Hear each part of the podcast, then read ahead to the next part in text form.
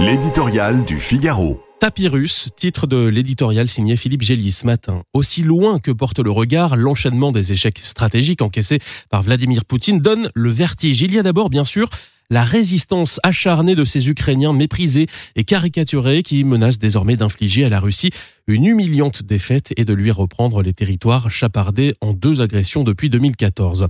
Il y a ensuite cet Occident mollasson aux valeurs décadentes qui se révèle étonnamment déterminé et uni pour soutenir le pays agressé et punir l'agresseur, quitte à subir quelques désagréments domestiques. Il y a aussi l'OTAN prononcé en état de mort cérébrale et qui retrouve la vigueur de sa jeunesse, renforçant son flanc Est et s'ouvrant à de nouveaux candidats détournés par Poutine de leur neutralité. Il n'y a ne les oublions pas, ces centaines de milliers de Russes qui votent avec leurs pieds, fuyant la conscription et la répression politique au prix d'une coûteuse hémorragie des cerveaux et des talents. Il y a ces alliés stratégiques comme la Chine ou ces pays de l'hémisphère sud à la neutralité bienveillante qui commencent à s'impatienter d'un conflit n'apportant dans son sillage que déstabilisation et récession. Et il y a maintenant ces restes d'empires apeurés du Caucase à l'Asie centrale qui tentent de se soustraire à l'influence toxique du grand voisin malade. On a beau chercher, on ne voit pas ce que Poutine a gagné dans son aventure ukrainienne, même s'il parvenait à inverser le cours de la guerre, voire à soumettre une Ukraine en ruine, perspective plus improbable que jamais,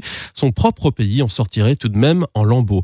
Le joueur de poker du Kremlin a fait tapis avec une mauvaise main, persuadé que la hauteur de l'enchère pousserait les autres à se coucher. Pour avoir tout misé, il est en train de tout perdre. La scénographie de son pouvoir dans une solennité immuable relève de l'autisme. Les soldats aux côtés desquels il s'affiche ne sont pas ceux qu'il envoie mal équipés sur le front.